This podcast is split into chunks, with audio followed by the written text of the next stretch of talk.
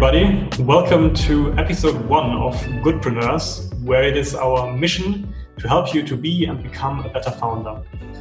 So, what we are currently seeing is that during the ongoing Corona situation, investments are going down. Both business angels and VCs will most likely keep their money tight. Of course, everyone says that they are open for business, but our hypothesis is that deals will be at least postponed especially if you're an early stage startup or if you were just looking to raise your next round, this can be a stressful situation. In this episode, we want to give you an alternative bootstrapping. Our expert is founder and serial entrepreneur Christoph Behn. Christoph bootstrapped Kartenmacherei to become Europe's leading e commerce player for personalized stationery and has built the Better Ventures Group, which invests in young and upcoming startups. Christoph, glad you are here.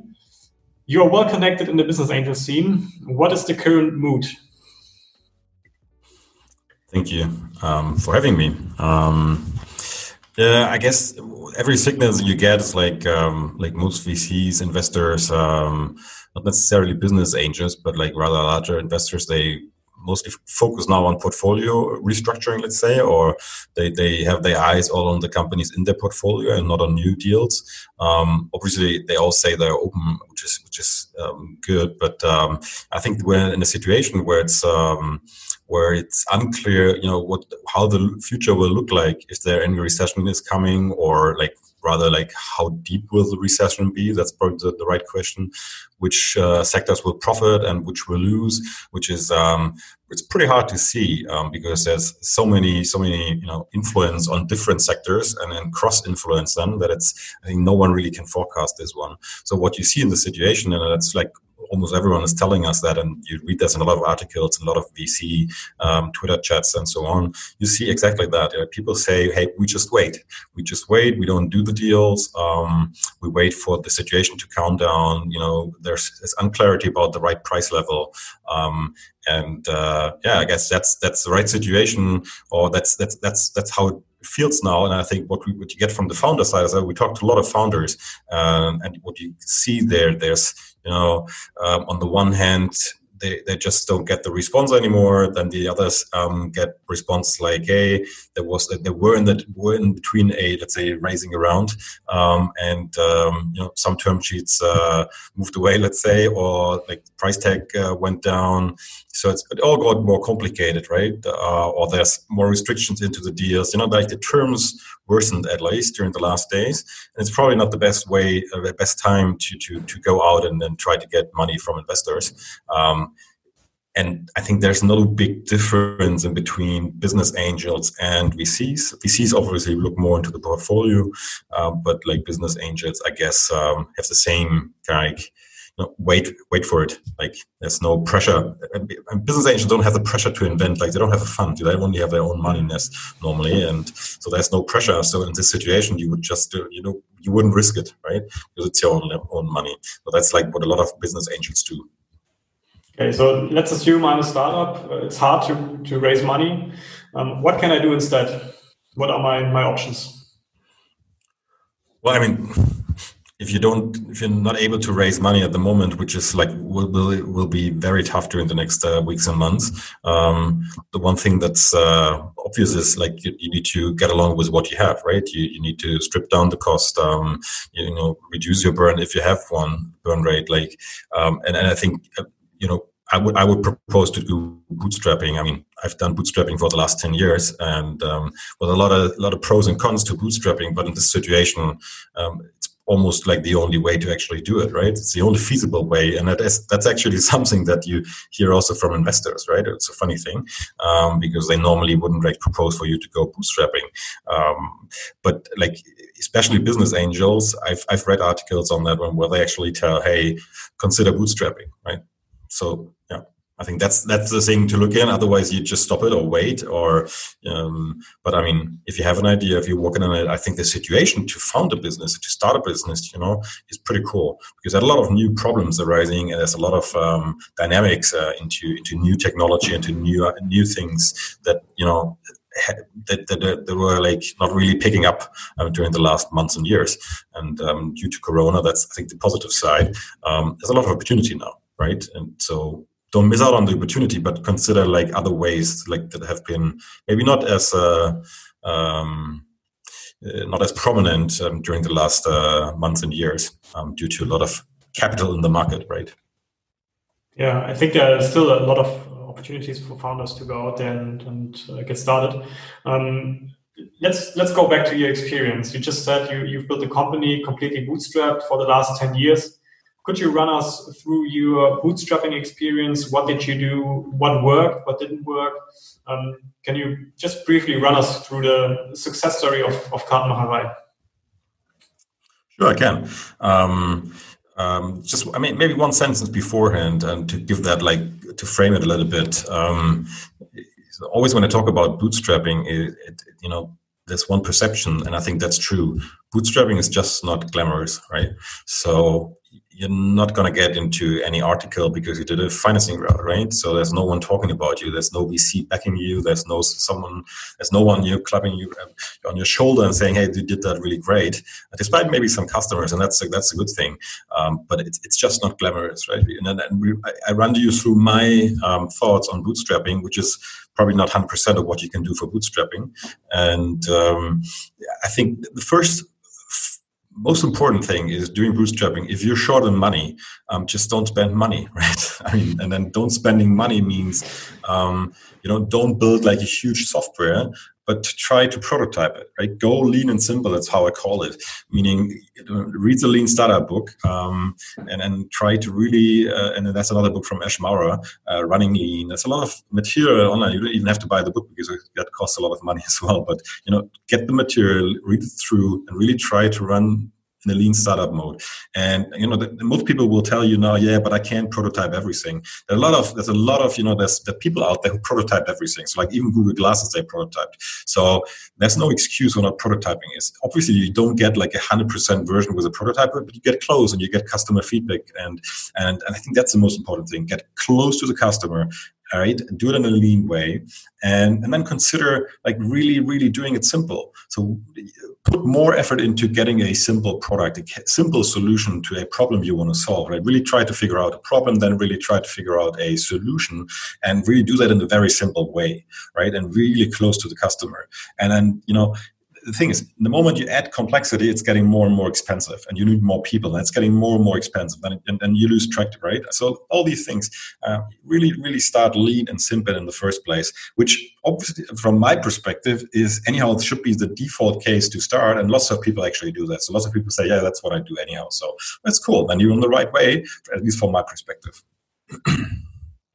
okay, so one aspect, lean, staying close to the customer and trying to be really creative on, on how to build a solution. Um, any other advice? Some examples you, you did during um, your journey at Kartenmacherei, for example, for, for going lean? Well, when I when I started Kartenmacherei ten years ago, obviously lean wasn't like didn't really exist as a concept like this, and I think it came out a year later. Um, there was a lot of I think uh, talks on it on, from Steve Blank and everything like all the lean startup culture, you know, uh, came from from like around Steve Blank and and uh, then Eric Ries. Um, so uh, I'd say I went kind of like lean, but not. I would have wouldn't have called it lean, and no one called it lean at that time. So when when I go back, so we talk to a lot of customers, obviously, right? Get to your customer. We had a problem ourselves, and we tried to solve it, um, and figured out if everyone else is like having the problem as well.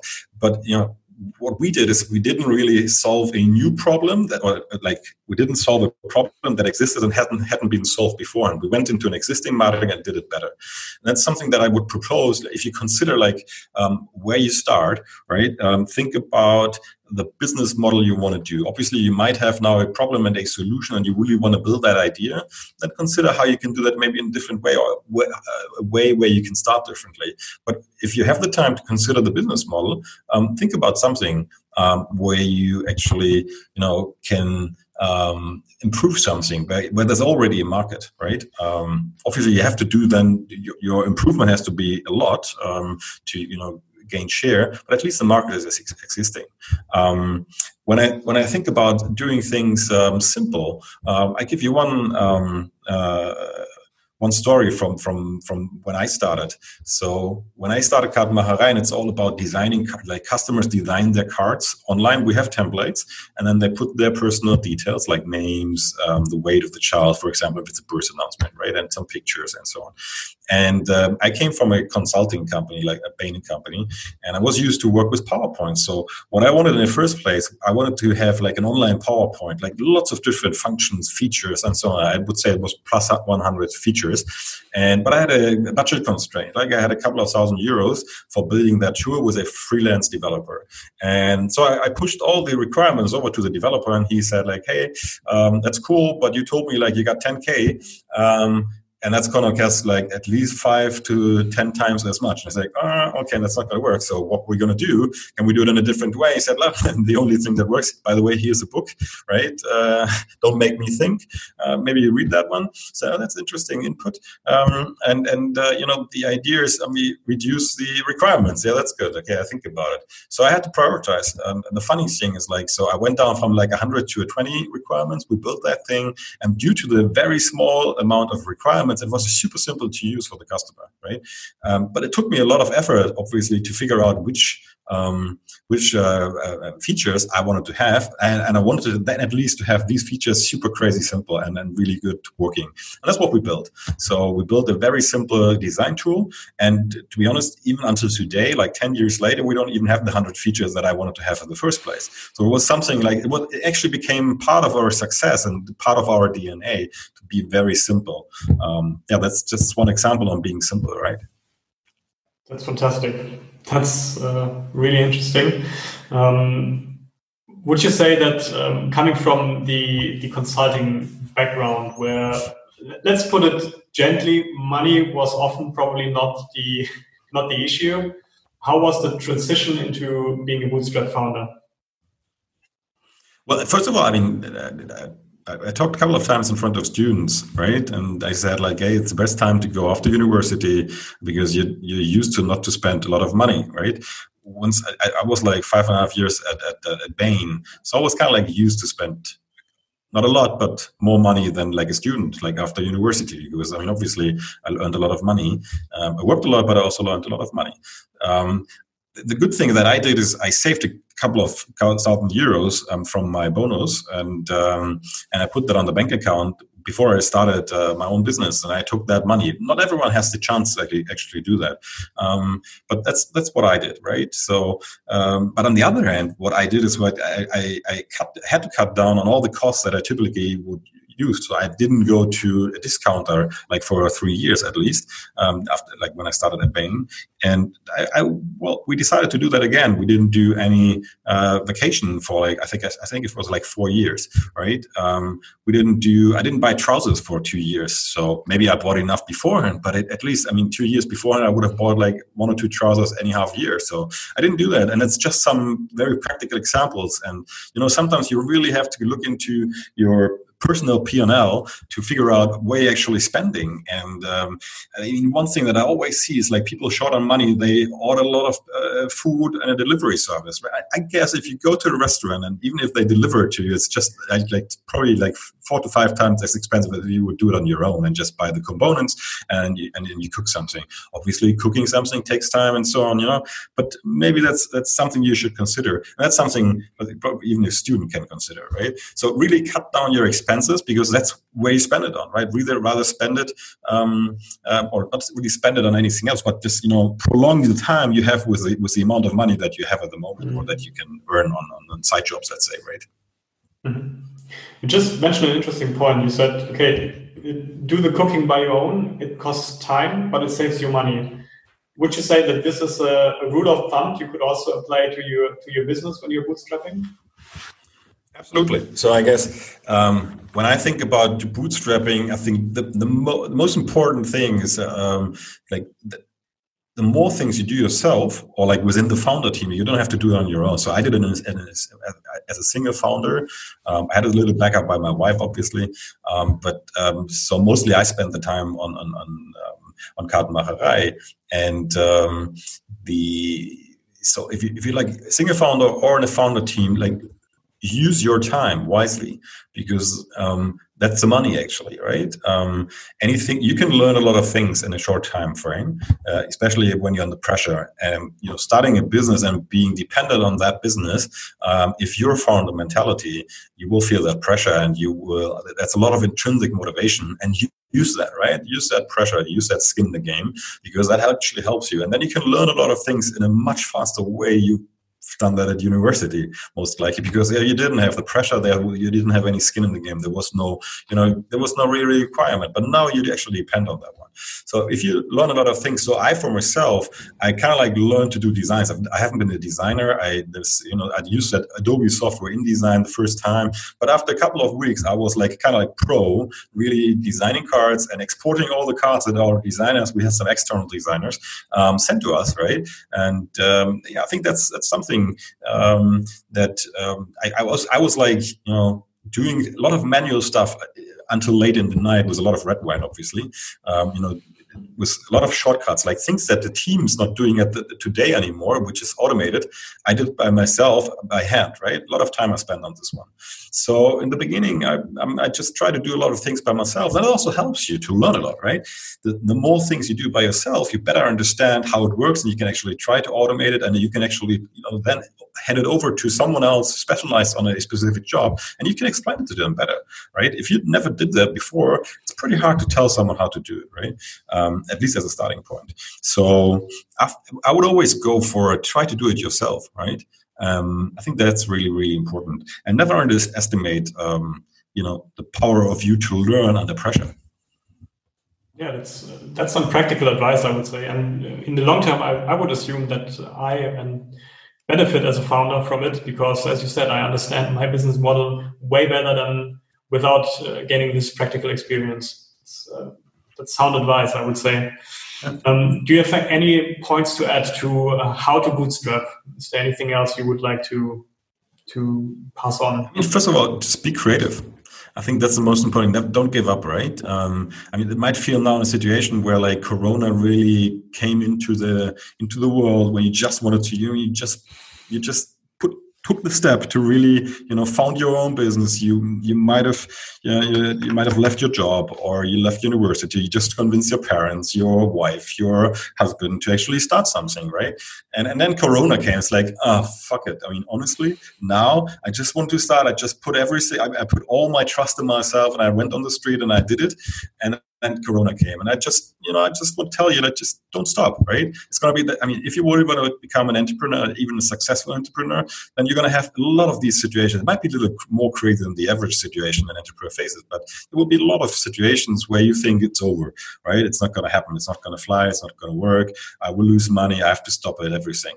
Um, but I think that's really, really one important step is like resilience, right? Uh, really don't stop in the first place. There will be a lot of hurdles that you have to jump over, um, and especially in that situation. And see that as a chance. See it as a chance because a lot of things, a lot of opportunities are rising. Even though your business model at the moment might, uh, you know, might look like completely deteriorated, but I mean, there's a lot of lot of um, opportunities to pivot now, right? And as a small startup, you're much more flexible than a big company. So really consider that one, and then really try to do. Um, very small you know interviews with potential customers and figure out like new problems new solutions right? And then the last thing i would say is um, i'm not saying that you don't need money to survive right? I mean bootstrapping doesn't mean that you don't need money at all. So you need some money especially for you to survive you know for a flat maybe not a big office maybe not the first employees. You can do that on your own in the first place. But um, you, you want to think about like maybe you know asking friends and family um, having looking for a, a job on the side or maybe not just not canceling your job on the side um, to save some money and to earn some money. It's obviously a it's it's it's might stress you out but yeah i mean you know becoming an entrepreneur is just not easy let's be honest. So if you if you don't if you're not 100% in it it's going to be tough for you to become really successful. At, at least that's my my point of view. Um, so consider so when i started um, uh, i asked my dad and my grandfather to give me a small loan um, and um, well, had needed some time to convince them, but then in the end, they gave the money to me. It was like I think 30k, which is not a lot of money, but um, you know, for for starting a business that's a lot of money. So like in the end to me today it's not a lot of money. But at that point of time that meant to me hey i could survive a couple of more months or i could pay a um, a external developer to build my whole shop right? So that was that's cool. And i think a lot of people that we know might give us a couple of money and not because to earn some money in the first place but rather you know they believe in you. So uh, people i mean that's something that i think is a very important trait of, of successful entrepreneurs. You need to you need to have some persuasion um, you need to persuade, you know, partners, um, banks sometimes, or even family and friends, and, and first customers and employees, you know, to follow your route because you have an idea, you have a solution in mind, and, and, and you have to push that through somewhat, right? So yeah, trust yourself, risk it, and don't give up too early. I'd like to touch upon the point of uh, persuasion because I think one very important step which comes before persuading others is to persuade yourself and to have the confidence to say, okay, I go out now and I ask my family, I ask my friends for a loan for 30,000 euros. Um, you don't just do that out of fun. You don't wake up in the morning, I guess, and say, okay, I'm going to build an online shop for personalized stationery for wedding cards or birth cards. Um, can you recall the point when you knew, okay, this is legit? I I I'm all in. I, I commit to this, and now I go out and I'm going to build it. I actually remember the one point because I guess there was one point. So I think it was a period of half a year. Um, I kind of like had to convince my wife um, because I wanted to give up a job that gave us a lot of money, right? And uh, I came, I have, my, my, family has an entrepreneur background. So my father has a, had a, a business. Um, and I was kind of like used to the, the risk uh, around having your own business and running your own company. Um, not saying that I was like entrepreneur, right? But um, I, I, could experience it with my father directly next to me. Uh, my wife didn't. So, like in the first place, I had to convince my wife to actually take that risk. And we also had a, a small son, um, like one or two years ago. He was one or two years old. Um, that's true where the idea came from. Um, so the um, it was pretty hard to to convince her um, to take that risk. In that situation, my father was one of um, one of the persons who, who, who backed me up. Right, who said like, um, I, I, talked to your wife as well, and he talked to her, and and he, he kind of like made sure that like with a loan and, and with the support of mine that he trusted me to actually do that. And I think that a lot of people out out there that you might have got to know during studies or during work um, that trust you and then that would actually maybe invest in you, kind of right. And so don't underestimate that, right? And mm-hmm. um, it might it might take a couple of um, incidents, like a couple of people to talk to, right? But in the end, um, try for try to uh, try to um, convince some people. Um, but I guess this you know this moment of um, of truth where you actually decide to do that, that's not one moment, right? Every day you decide to get go more into that situation, right?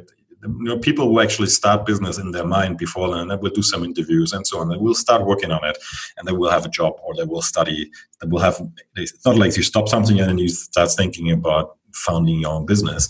I think very few people actually do that. It's rather something that happens, and you, you might have a, you know, deep in yourself, you have a dream or a wish to actually be free. So for me, it was really important to be free.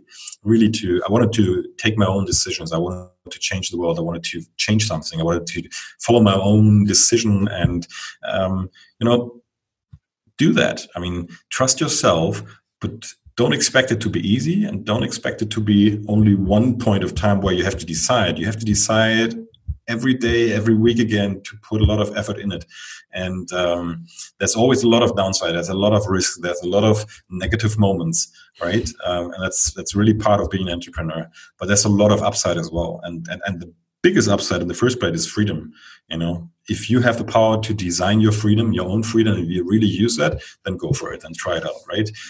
I think no one really who tried to be really an entrepreneur um, said afterwards. I haven't actually talked to some to anyone um, who said like it wasn't worth trying.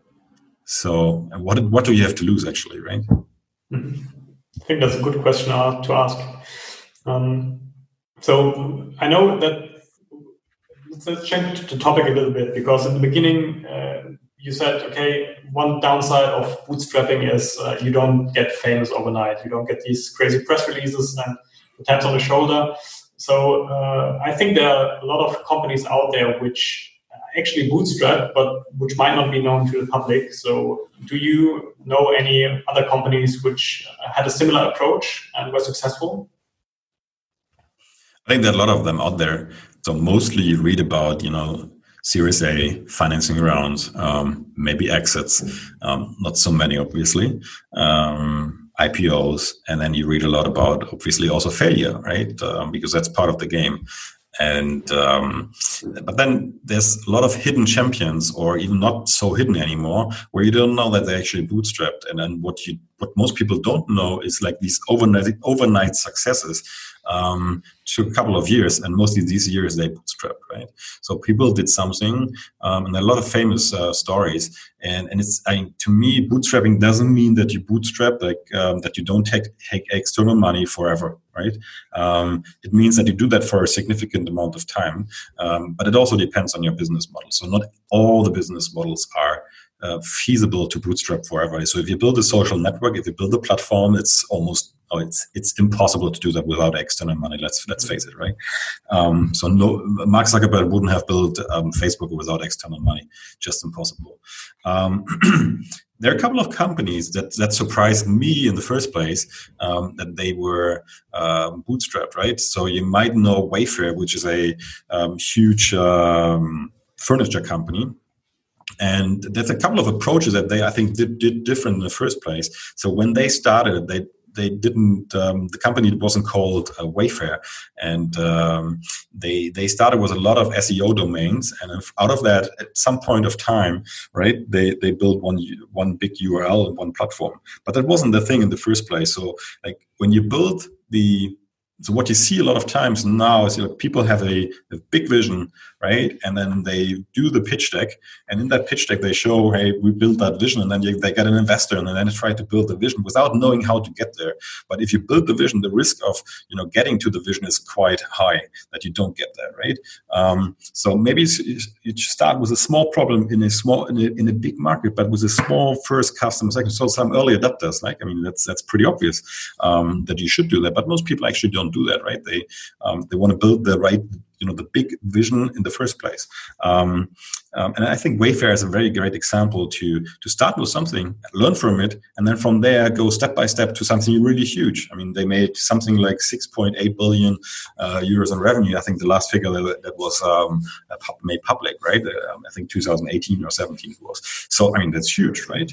Um, then you've got someone like GoPro. I mean, almost everyone knows GoPro, at least the cameras, like for diving and, and for skiing and everything, like these fun cameras.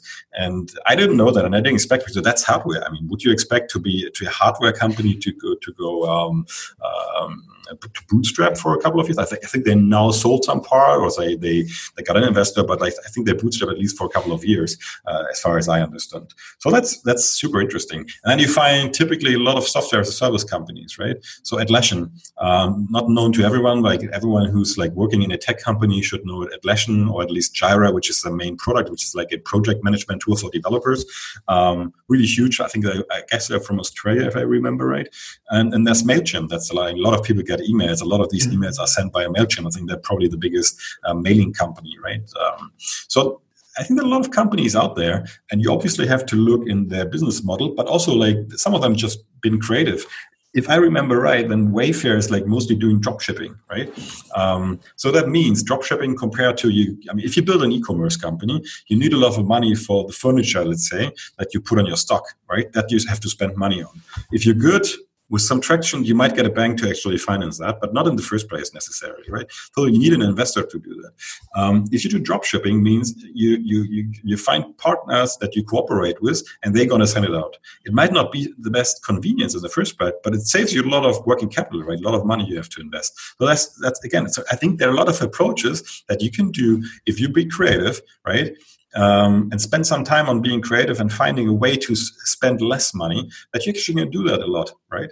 Which normally would make sense in any case. But if there's a lot of mo- money in the market, right, people are just not, they don't have an incentive to actually do that, right? They just, you know, grow, grow, grow, put marketing out there, and then you forget to be efficient, right? So I guess in my, in my point of view, what all these companies have kind of like in common, they they took their time, right? And they didn't rush into a big market and a big vision, but they took their time to build the core product, find a solution, and then find customers who pay money, and then scale from you know these paying money, paying, paying customers, because that's actually the, the best case.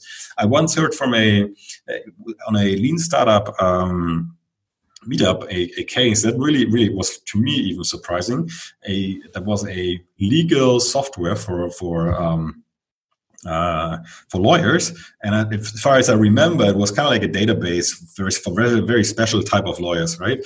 And, and the person who actually um, built that business, he didn't have any money. So, um, but for building the database, he would have needed a lot of money, right? So what he did is he pitched the the, the solution um, to a lot of customers, right? Lawyers obviously.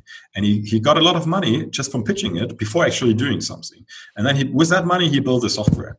Or there's other companies out there who build a solution um, for the first um, for, the, a first client, really a customized solution. Out of that, they build a system, and with that system, they earn now millions, right? Um, so um, I think that's super interesting. When I tell that to people who are just in the middle of the process of you know doing that, and I told tell them the opportunity to actually do that, it's just not as sexy, right? It's not as it's not as glamorous.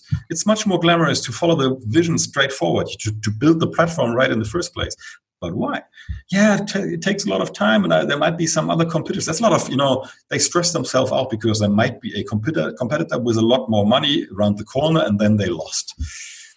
I'm not sure that that's, that is going to be the case. I think if you build the product in the right way with, with the right economics, like really efficient, and it works, you're much better prepared for growth than the other way around. You put a lot of money into it, grow, and then realize, oh my God, I'm losing money everywhere in my value chain, right? Yeah, sounds sounds reasonable. you yeah, this was some great examples. Um, I think you can all have to look at the business models. I think that makes a lot of sense, and uh, there's so much uh, research out there and, and, content. There's probably a lot of the founding stories of, of the Wayfairs and the GoPros of this world. So check out the yeah how they, how they did it because that's the creative part has already been done. You can maybe you can apply some of these things to yourself. I think that's that's Definitely. really important to put a and, and don't forget what's in it for you. Yeah. And, and, and don't forget what's in it for you, right? If you do a better job in the first place, even though you need external money, you will keep higher shares. And that's, I mean, that's what every, every founder wants. You, they want to stay in control of the company, right? We did a survey on that one. And, and like everyone mentioned, yeah, that's the most important thing for me is I want to stay in control of my own company. Obviously, that's a, that's most I, th- I, guess the biggest the most important reason for most founders is actually to to build a company they have control of right? To be free. So if you got investors nothing against investors but you lose kind of like control. You lose your freedom right? There's someone else who's going to tell you what to do at least in some aspects right? So if you don't want to lose the freedom, and it's a question of how many shares you have, obviously, and what type of investor you get at which which time, uh, which point of time. So really go for bootstrapping for a while. I think that's the opportunity in this crisis, right? It will force a lot of startups to actually bootstrap, and my assumption is that in two or three years, we will see a lot of startups with a much more stable core product that works because they had to bootstrap, because they didn't have the money to spend a lot of on marketing on a shitty product. So now they have to build a great product first and iterate on it before they actually can put a lot of marketing dollars and euros on it, right? So I guess that's going to be, if, if, if I have, I love optimistic scenarios, but if I think about an optimistic scenario, I think we see a lot of like better prepared startups in the first place with less money. So less money is not necessarily bad, at least in the first one or two years, right? Yeah, makes makes sense. Great, Christoph. I know you, you have a tight schedule and um, we're running behind time, so I don't want to keep you any longer. But is there any sort of last advice you would like to share with the founders and uh, who, are, who are listening to the video cast right now? I think almost. I think we always uh, almost always uh, almost touched everything. Um, I think in the in the in the last um, forty minutes, but um, I think the, the, core to bootstrapping is you don't um, get an external appraisal. I think is the right word, right? So no one's clapping on the shoulders, um, and I think um, you have to make yourself free from that right? It's everyone loves to get you know to be told that you did a great job.